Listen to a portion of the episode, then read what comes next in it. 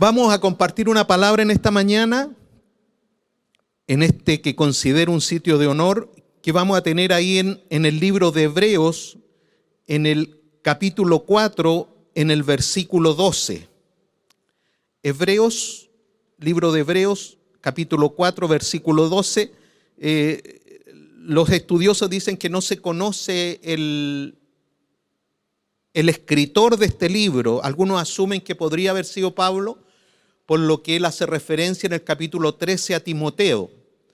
Pero independiente de eso, sabemos que toda la escritura está inspirada por Dios y es útil para redarguir, para instruir. Y eso es lo que nosotros creemos de esta palabra fiel y verdadera. Tenemos por ahí Hebreos 4:12, dice, porque la palabra de Dios es viva. Ese para mí es un elemento relevante de, este versículo, que es algo vivo. Dice además que es eficaz. Y aquí viene algo que quizás puede causarnos algo de, temor, porque dice que también es cortante, más cortante que toda espada de dos filos y penetra hasta partir el alma. No es solamente una espada que está ahí, que tiene dos filos, que uno la puede mirar, sino que también esta palabra tiene una acción y dice que penetra hasta partir el alma y el espíritu, las coyunturas y los tuétanos. Y aquí hay algo interesante que debemos considerar. Y discierne los pensamientos y las intenciones del corazón. Eso ya me causa un poquito de más de temor de saber que esta palabra nos deja desnudos delante de Dios. Porque no solamente es fiel, es eficaz, es viva, es que parte el alma y el espíritu, sino que dice que discierne los pensamientos. En este momento el Espíritu Santo ahí está, sabe exactamente lo que usted está pensando. ¿ya? Eh, eh, si no tiene mucha expectativa de este mensaje, él lo sabe. Pero quiero decirle una cosa, ese también me discierne a mí, no solo a usted, sino que también discierne mis pensamientos y cuáles son las intenciones de mi corazón y de su corazón. ¿Qué intención Dios sabe que yo tengo en esta mañana al traer este mensaje? Él lo sabe. Y eso nos expone. Y el versículo 13 dice, ratifica lo que comentábamos, dice, y no hay cosa creada que no sea manifestada en su presencia, punto y coma. Antes bien, todas las cosas, todas las cosas están desnudas y abiertas a los ojos de aquel, y si llegara hasta ahí, diríamos, está bien, estamos desnudos delante de Dios pero dice a los ojos de aquel a quien tenemos que dar cuenta. Y eso de verdad me pone en un plano para este 2021, después del mensaje 31 de diciembre, que, que el Señor y su palabra nos exige que por causa de ella, dice, tenemos que dar cuenta delante de Él. En la versión nueva traducción, nueva traducción viviente dice, pues la palabra de Dios es viva y poderosa, es más cortante que cualquier espada de dos filos, penetra entre el alma y el espíritu, hace una separación. Y entre, y esto es doloroso, entre la articulación y la médula no sé si usted puede sentir ahí qué es lo que significa que algo entre entre la articulación, algo tan delicado y que muchas personas, un gran porcentaje de los seres humanos sufre de los dolores a las articulaciones, sobre todo cuando ya hemos pasado algunos años. Imagínense que esta espada entra entre la articulación y la médula del hueso y deja al descubierto nuestros pensamientos y deseos más íntimos. O sea, ahí me está complicando Porque esta palabra de verdad no podemos tener nada oculto, nada que podamos esconder delante de Dios. Y dice, no hay nada en toda la creación que esté oculto a Dios. Todo está desnudo y expuesto ante sus ojos. ¿A quién rendiremos cuenta?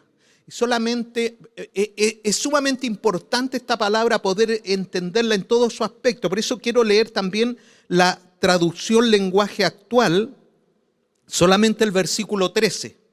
Dice, nada de lo que Dios ha creado puede esconderse de él, pues Dios puede verlo todo con claridad y ante él seremos responsables de todo lo que hemos hecho.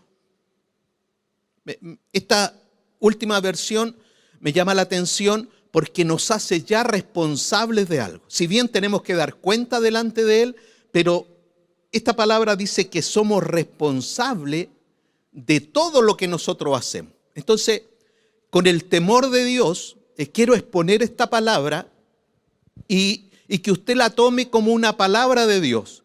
Yo, antes de comenzar la reunión, le comentaba al pastor David y al pastor Jorge, eh, cuando venía hacia la iglesia, eh, me acordé o el Espíritu Santo me recordó el primer mensaje que yo prediqué hace más de 10 años. Bueno, más de 15. Bueno, 25 años atrás. Para dejar claro, más de 25. El primer mensaje que yo prediqué ahí en el templo Cousinio, eh, me dijeron un día, hermano Roberto, usted, usted va a predicar, nos va a entregar la palabra, un día de semana, muy pocos hermanos, eh, éramos como una familia chiquitita, nosotros decíamos eh, que somos aquellos poquitos pero buenos, y, en, ese, en, esa familia eh, en la cual Dios tuvo en su misericordia su llamado, un templo también que dirigía nuestro pastor Fernando Chaparro, pero habían otros pastores en los cines, estoy hablando del año 94, 95, diferentes pastores estaban a cargo de esas iglesias en los cines. Entonces cuando tengo que predicar yo me preparé, encontré una palabra y cuando yo encontré esa palabra yo me entusiasmé y yo dije, yo descubrí la pólvora. Y dije esta palabra, pero a, los, no sé, pues 15, 20 o 50 hermanos que habíamos, eh, van a quedar pero impresionados. Raya para la suma no pasó nada y como ahí estábamos cerquita, uno veía las caras, eh, algunos cabecearon, ¿ya? Eh, otros me miraban como diciendo, oh, que Dios lo ayude. Y sabe la palabra que yo prediqué, que nunca la he olvidado, es una palabra que está ahí en Juan 14, 21 al 23, donde dice, el que me ama, mi palabra guardará, dice Jesús. Y dice, y yo le amaré y mi Padre le amará y vendremos a él y haremos morada con él. Entonces yo dije, esto es impresionante. ¿Cómo puede ser de que yo para demostrarle el amor al Señor no es necesario que cante una canción y que llore con esa canción?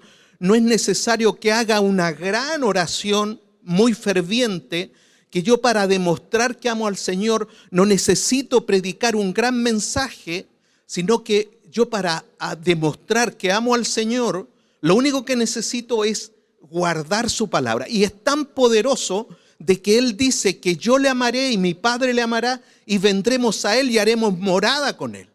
A mí esa palabra me impresionó. Hasta hoy día lo recuerdo. Pero no pasó nada en el público, al menos mi percepción. David me animaba adelante, me decía, pastor, pero a lo mejor usted no se dio cuenta, pero igual muchos fueron bendecidos. Gracias, David. Pero, pero yo en mi percepción no pasó nada. Entonces, ¿qué entendí? De que cada palabra que yo debo preparar me debe hablar a mí. Y esa palabra me ha seguido hasta ahora. Por eso que para mí es tan importante el mensaje del 31 de diciembre. Y no es un tema eh, de cábala, ni es el, el de las lentejas, ni el de las maletas corriendo por la calle. Es un tema de que yo creo de verdad que Dios nos marca en un momento nuestra vida para un nuevo comienzo. Yo, yo estoy convencido de eso, que hay un momento en que Dios nos suelta una palabra porque esa palabra es lo que va a dirigir nuestra vida desde ese punto en adelante. Yo sé que muchos hemos experimentado el efecto de la palabra de Dios en nuestra vida. Por eso esta palabra que encontraba ahí en, el libro de Hebreo, a mí me, pone neutro en el sentido de que debo ser solamente un mensajero. Yo debo transmitir lo que la palabra del Señor dice eh, sin, sin buscar un efecto, porque ya me lo enseñó el Señor en la primera predicación, es que no te preocupes del efecto, preocúpate de que esa palabra en ti pueda producir un efecto. Y, cuando yo escucho la palabra por la mañana y por la tarde, lo único que busco es que esa palabra en mí pueda provocar un efecto inmediato en mi vida, porque yo sé, yo estoy convencido de que si yo esa palabra no la uso, eh, si yo no la considero, si yo digo, bueno, esto no era para mí, el único que pierde voy a ser yo. Y yo no quiero perder, yo no quiero perder un minuto de mi vida cuando Dios me habla, cuando Dios viene a mi vida con una palabra, yo no quiero perder. Y este 31 de diciembre Dios nos habló y por eso no me puedo desconectar de esa palabra, de lo que Dios nos habló este 31 de diciembre. Nosotros tenemos claro, y yo recuerdo incluso el mensaje de 2018 en, el libro de Joel, donde dice, después de estas cosas derramaré de mi espíritu sobre toda carne. La pregunta que hacía el pastor en el mensaje en el año 2018, él decía, después de qué. Y descubríamos la palabra que era después de que él había restituido. Después de la restitución, de, después que el, la oruga, el revoltón habían comido todo, venía una restitución. Y después de eso venía ese avivamiento. Y, no cabe ninguna duda que lo que vivimos el 31 de diciembre de 2019, pese a estallido social, pese a tantas restricciones que ya teníamos en, octubre, desde octubre de 2019 y todos los temores, yo creo que fue el año, y ahí lo tendrán las estadísticas de la iglesia, el año en que más gente se convirtió al Señor, al menos que tenemos estadísticas. Eh, cada domingo durante 2019, cientos de personas, y no exagero, cientos de personas acudían a este mismo altar a recibir a Cristo como su Salvador personal. Y eso era lo más atractivo y lo más importante de la reunión. No había otra cosa más relevante que llegar a los minutos finales donde se hacía el llamado y la gente venía a Cristo y decía, yo quiero un cambio en mi vida. Y muchos lo lograban. Luego iban por ese pasillo, iban a una salita donde los recibían, se les entregaba un obsequio y se les comenzaba a instruir en la palabra. Eso ocurrió en el año 2019. Por eso yo creo que esa palabra de Joel, sin lugar a dudas que se cumplió. Y cerramos 2019 con, lo, con una palabra que de verdad como hemos estado confinados en casa, yo creo que ha sido el año en que más hemos recordado esa palabra. Creed en Jehová y estaréis seguros. Creed a vuestros profetas y seréis prosperados. Y cuando aparece la palabra prosperidad, generalmente crea conflicto, porque pareciera que, esa palabra no, ya en estos tiempos y por todo lo que la gente interpreta, como que es una palabra que está fuera de la palabra de Dios, como que está fuera del Evangelio, como que no debiera existir. Pero la encontramos a cada paso. Jesús dijo que esta es una semilla que da fruto a 30, 60, 100 por uno. Eso es prosperidad. Cuando tú siembras uno y recoges 30, eso se llama prosperidad. Esa es una buena rentabilidad. Y eso es lo que ofrece la palabra de Dios desde Génesis hasta Apocalipsis. Usted se va a encontrar con eso. Entonces, esa palabra de creer a sus profetas y seréis prosperado es la que nos acompañó. Vivimos muchas situaciones. Eh, más que nada, creo yo, lo que nos afectó fue la inseguridad. Eh, las estadísticas dicen que ha habido muchas enfermedades mentales. Eh, mucha gente que, ha sufrido por, por, el verse ante la incertidumbre. Nosotros, los hijos de Dios, creo yo que, que somos los que lo hemos pasado un poco mejor, porque como nuestra confianza está en el Señor, entonces las situaciones que han ocurrido y que nos han afectado, las hemos podido manejar de mejor manera, a mi juicio, que es lo que yo he visto en mi entorno. Eh, eh, siempre va a haber gente que se desespera, siempre va a haber gente que se angustia, pero ahí cada mañana y comprendiendo esa necesidad, cada mañana, 9 de la mañana, hemos tenido una palabra fresca, una palabra preparada. Eh, que, los que predicamos sabemos cuánto significa, cuánta inversión de tiempo y, de estudio significa preparar un mensaje, porque son muchos los que lo van a escuchar y hoy día queda grabado, hoy día eh, si alguien quiere eh, eh, ver qué error cometió en el mensaje, usted pone el, video, la cinta, como se llame, la grabación, y usted puede ubicar dónde se cometió un error, dónde yo lo he cometido, yo he dicho Juan y resulta que leo en Marco. Y uno puede encontrar todo eso. Entonces, hoy día como que toma más relevancia el, el predicar una palabra. Antes, si alguien se acordaba, estaba bien, hace 20 años atrás. Pero hoy día no, hoy día todo queda ahí grabado. Por eso que esta palabra de Dios, ¿qué es lo que hace? Nos descubre y nos dice que esta palabra discierne los pensamientos y las intenciones del corazón. ¿Qué característica de la palabra de Dios Pedro eh, en, su segunda carta él, después que cuenta sus experiencias, él dice, yo estuve en el Monte Santo, yo escuché una voz desde el cielo que decía, este es mi Hijo amado, en él tengo complacencia. Dice, y oímos esa voz. Y, yo la escuché desde el cielo. Pero cuando él relata su experiencia, que podrían ser muchas más, por supuesto, la experiencia de Pedro, eh, es tremenda, extraordinaria, pero él no se enfoca en su experiencia, sino que él se enfoca en la palabra profética más segura. Y ahí él dice, debido a esa experiencia, ahora confiamos aún más en el mensaje que proclamaron los profetas. Ustedes deben prestar mucha atención a lo que ellos escribieron, porque sus palabras son como una lámpara que brilla en un lugar oscuro hasta que el día amanezca y Cristo, la estrella de la mañana, brille en el corazón de ustedes.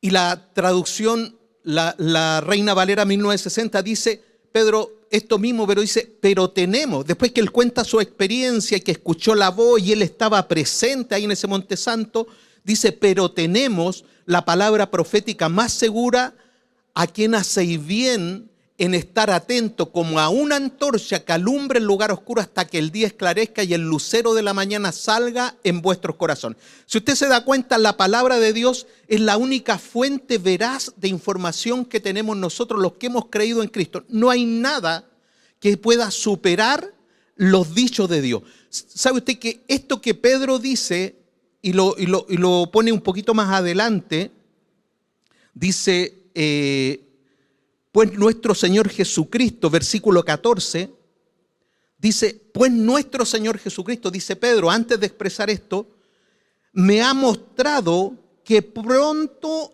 que pronto tendré que partir de esta vida terrenal. Así que me esforzaré por asegurarme de que siempre recuerden estas cosas después de que me haya ido.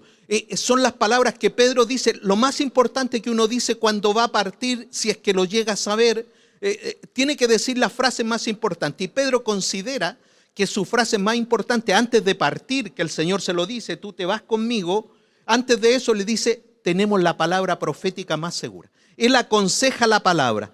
En segunda de Timoteo, capítulo 3, es cuando, cuando Pablo le habla a Timoteo y le da el carácter de los hombres en los postreros días, también en tiempo en que Pablo dice, eh, yo estoy listo para ser sacrificado, estoy pronto para, para irme.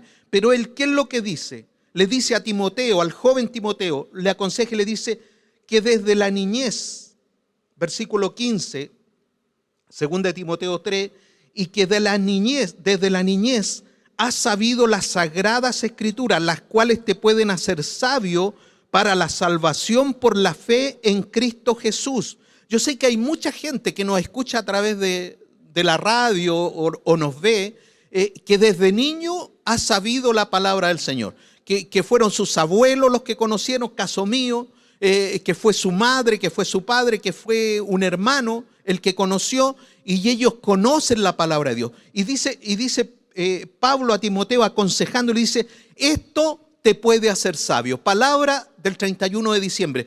Debemos dejar la simpleza para ser sabio. Dice que el simple, nos predicaba nuestro pastor este final de año, el simple pasa y, lleva el daño, o sea, es multado, eh, se le cobra un tributo. Dice, más el avisado dice que busca la salida.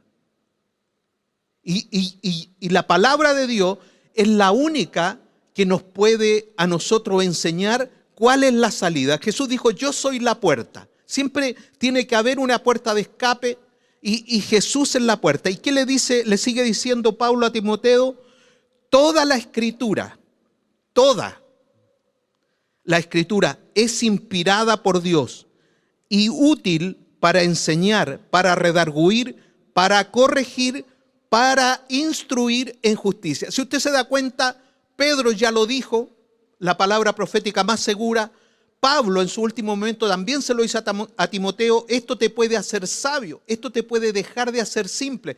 El simple es una persona que no tiene combinación, es, algo solitario. E, el, simple no, no, tiene un razonamiento eh, de conclusiones, sino que el simple no se da cuenta de las cosas. Y Pablo le dice a Timoteo que esto, tú que conoces la escritura desde tu niñez, te puede hacer sabio para la salvación. Yo tengo muchos primos que me están viendo ahora, somos cerca de 30 primos, hicimos un WhatsApp hace algunos meses atrás cuando empezó la pandemia y hacían años que no nos comunicábamos y ahora ahí estamos comunicando, orando los unos por los otros. Pero Pablo, ¿qué es lo que le dice a Timoteo? Toda la escritura es inspirada por Dios y útil para enseñar, para redarguir, para corregir, para instruir en justicia, a fin de que el hombre de Dios sea perfecto, enteramente preparado para toda buena obra. ¿Sabe cuál es el desafío de, un predicador? Que, seamos preparados para toda buena obra. eso es el, propósito de esto, que la escritura, y, si nos apodamos hombres de Dios, primero ser perfecto y enteramente preparado, no a medias, enteramente preparado para toda buena obra. Y eso es lo que hemos vivido en este año que pasó 2020, que hemos escuchado su palabra, nos ha fortalecido y hemos pasado todo este vendaval de malas noticias, eh, eh, de mentiras, de verdades, de conclusiones, de opiniones, porque si usted se da cuenta hoy día todo el mundo opina. Y hay gente que opina en favor de algo y en contra de otra cosa y se encuentra con otros que opinan a favor de una cosa y en contra de algo. Todo hoy día han tenido opinión. Y digo han tenido opinión porque he querido siempre guardar mi corazón en este año de opinar sobre algo, sino que lo que me he refugiado e, es en el mensaje del año 2019. Creer en Dios estoy seguro y para creer en Él tengo que conocer su palabra. Eh, creed en sus profetas y seréis prosperados. E, esos dos pilares solamente he querido hacer y he guardado en mi corazón de, de opinar, de opinar, porque creo que si algo debemos proclamar más que opinar, es la palabra del Señor. Pablo le dice a Timoteo, pero tú sé sobrio en todo, soporta las aflicciones. Si alguno piensa de que en el Evangelio no hay aflicción, eh, eh, está equivocado. Dice, a, Timoteo le dice, soporta las aflicciones haz obra de evangelista, cumple tu ministerio, porque yo ya estoy para ser sacrificado y el tiempo de mi partida está cercano. He peleado la buena batalla, un versículo que conocemos. He peleado la buena batalla, he acabado la carrera, he guardado la fe. Por lo demás, me está guardada la corona de justicia, la cual me dará el Señor. Eso es fe, eso es confianza. La cual me dará el Señor, juez justo, en aquel día, y no solo a mí, sino también a todos los que aman su venida. No somos de acá. No sé si se ha dado cuenta. No somos de acá.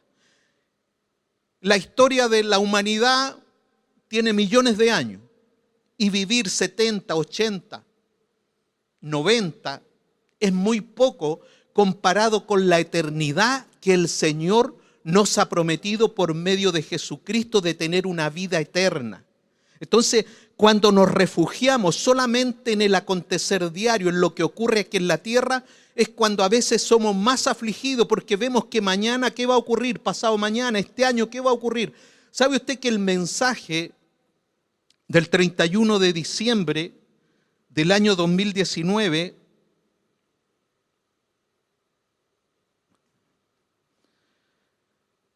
cuando usted ese mensaje lo, lo, quiere recordar y usted dice, la seguridad viene de Dios, eran las dos confianzas, y la prosperidad al creer a sus profetas. Entonces usted dice, pero es que a mí me fue mal, a mí no se cumplió la palabra. Y, muchos podrán, acuérdense que lo que leímos en hebreo dice que el Señor, la palabra de Dios, es una espada y discierne los pensamientos y las intenciones del corazón. Entonces muchos dirán, quizás, ¿ya? Esa palabra en mí no se cumplió. Pero mire, quiero que usted lo puede buscar porque está todo grabado. En el minuto 99 o a la hora 39 de ese mensaje, dice, año 2020 no va a ser un año fácil pero tú no te puedes separar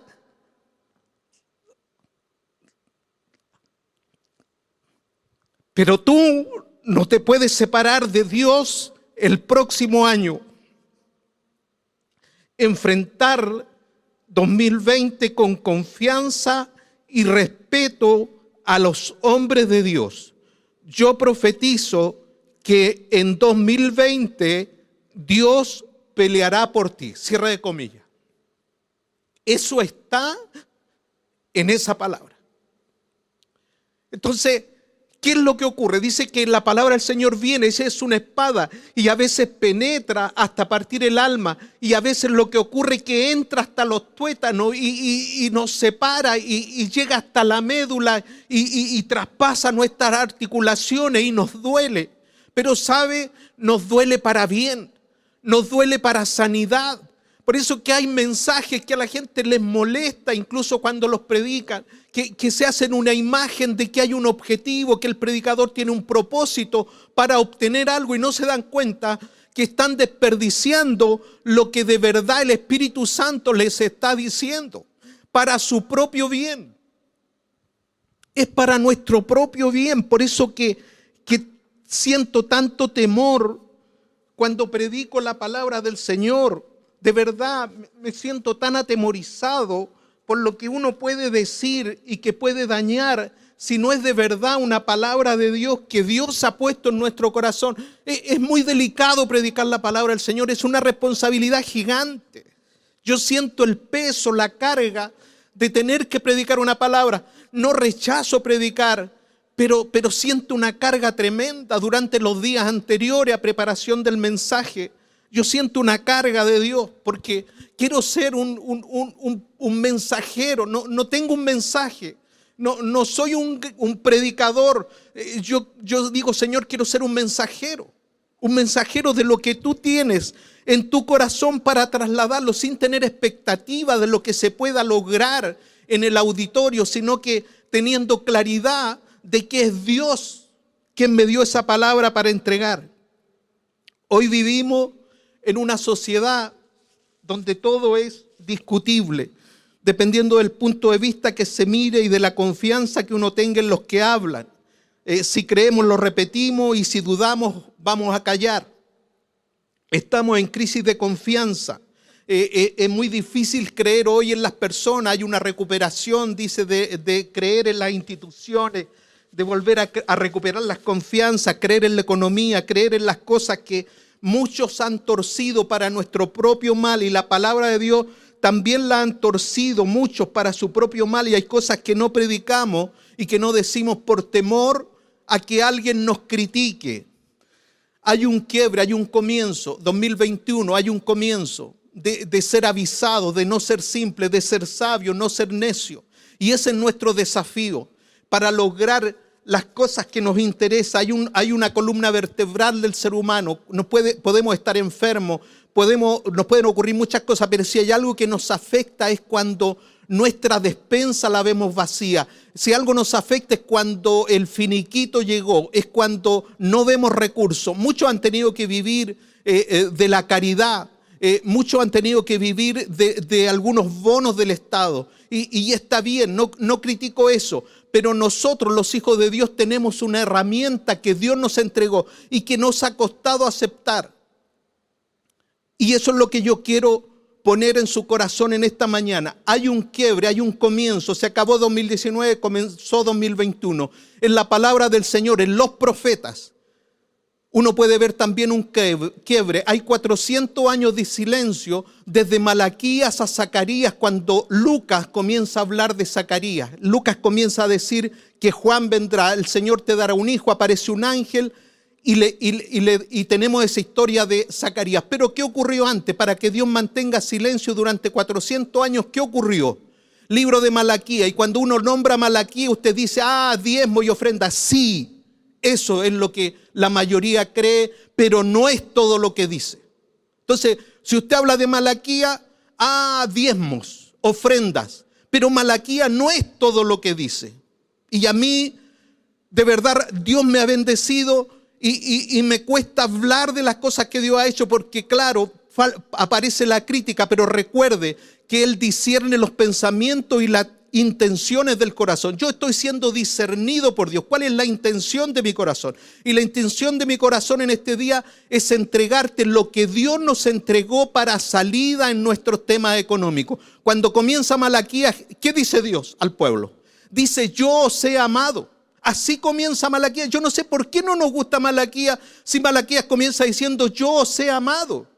Y el pueblo que dice, refuta, ¿en qué nos has amado? ¿Sabe usted? Hay un diálogo fuerte entre el pueblo y Dios. El pueblo no reconoce lo que Dios plantea. Y, en, ese mismo, en ese mismo capítulo, ¿sabe usted lo que dice en Malaquías 1.10? Dice, esto lo dice Dios, nueva versión internacional, dice, ¿cómo quisiera que alguno de ustedes clausurara el templo? Para que no encendieran en vano el fuego de mi altar. No estoy nada contento con ustedes, dice el Señor Todopoderoso, y no voy a aceptar ni una sola ofrenda de sus manos. ¿Sabe que Dios pidió cerrar el templo porque las ofrendas que se traían no eran dignas de Dios? Él decía, tráiganle, llévenle el cordero, la perniquebrada, el, el ciego, llévenselo a su autoridad, a ver qué les dice. Y el pueblo tuvo la capacidad de llevar no a Dios lo mejor, sino lo peor. Y eso indigna a Dios y dice, cierren el templo. Hay alguien de buena voluntad, dice otra, otras versiones, que, que tome la llave y que cierre el templo. No quiero que nadie más entre. ¿Por qué? Porque no reconocieron, me dicen, Padre, pero ¿dónde está mi honra si yo soy Padre? Nosotros honramos a nuestros padres, a nuestras madres, pero ¿dónde está la honra? Dice Dios, mi honra si lo que traen no es lo que deben traer. Entonces, a muchos les molesta este libro tan cortito, pero considere, después de esto Dios guardó silencio. Y estuvo 400 años en silencio. Yo no sé si a usted le gusta cuando su señora no habla, cuando sus hijos no le hablan.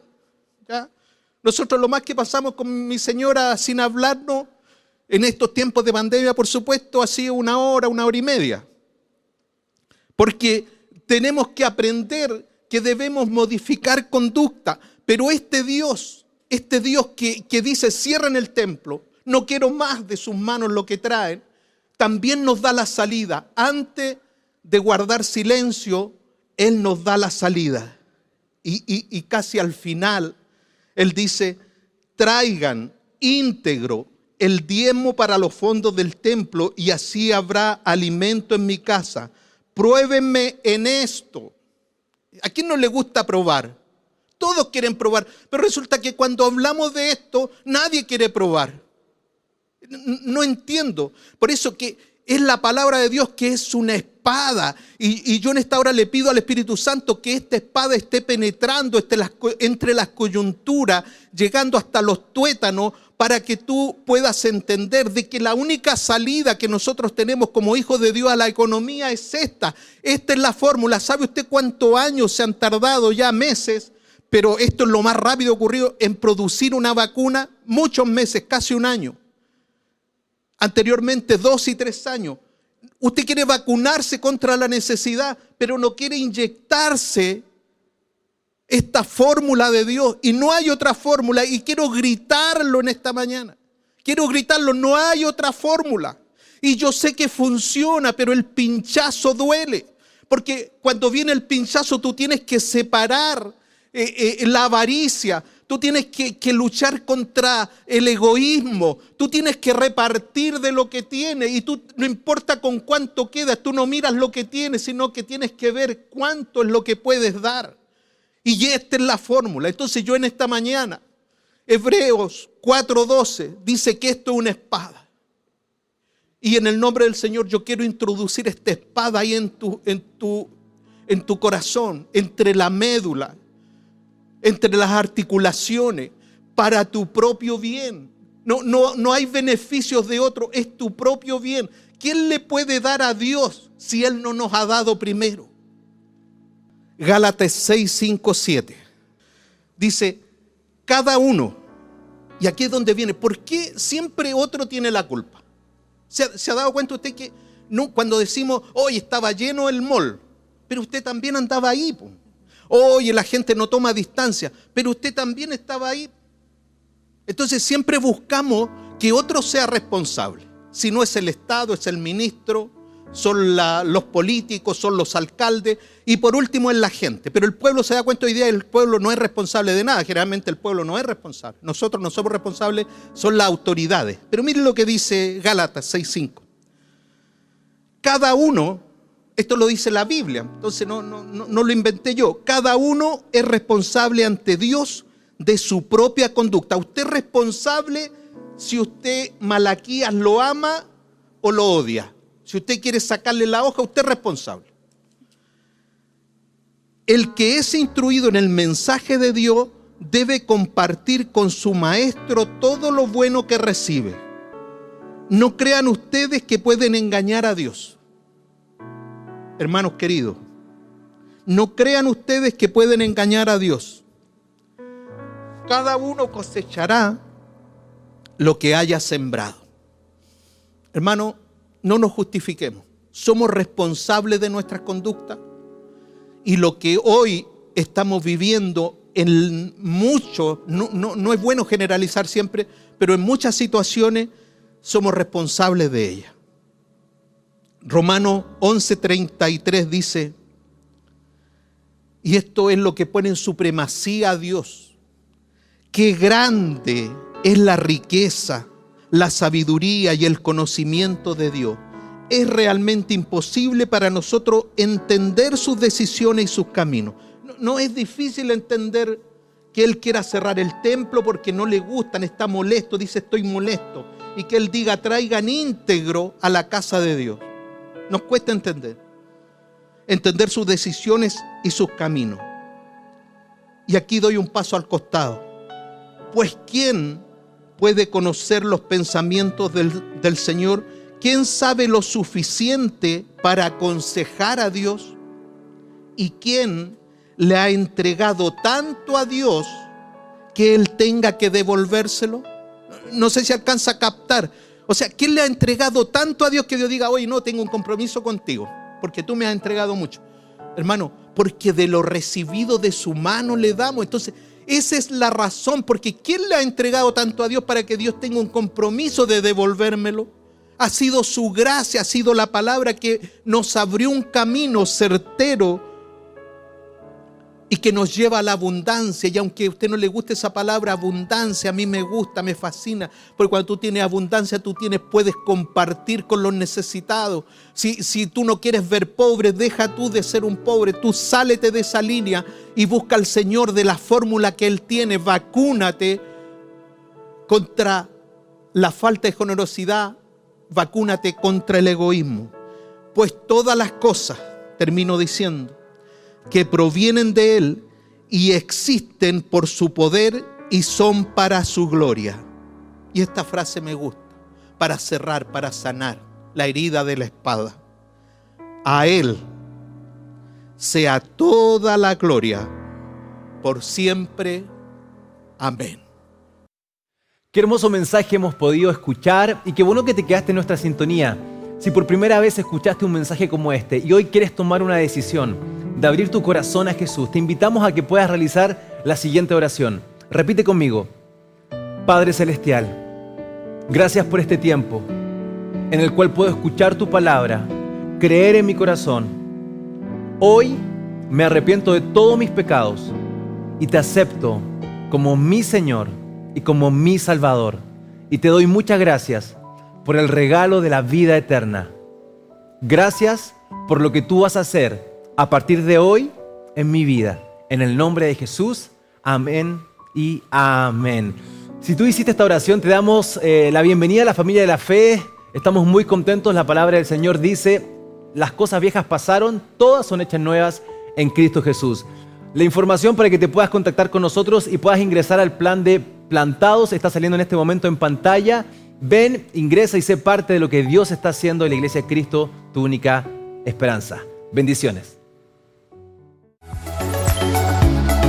Entérate de todo lo que pasa a través de nuestras redes sociales. Búscanos en Facebook como Cristo tu única esperanza y también en Únete Jóvenes, en Instagram como arroba ICTUE oficial y también en arroba Únete Jóvenes, en Twitter como arroba ICTUE. Dale like, coméntanos y comparte todo nuestro contenido digital. Queremos bendecir tu vida a través de las redes sociales.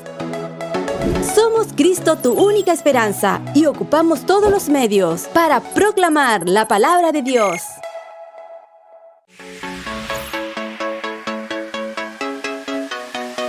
En Iglesia Cristo tu única esperanza, ahora sigues conectado con nosotros, donde quiera que te encuentres. Suscríbete a nuestro podcast, Cristo tu única esperanza y únete, a través de Apple Music y Spotify. Nos puedes escuchar en tu trabajo, en tu casa, en todo momento y en cualquier lugar y puedes disfrutar de todos nuestros contenidos. Somos Iglesia, Cristo, tu única esperanza, a través de las plataformas digitales.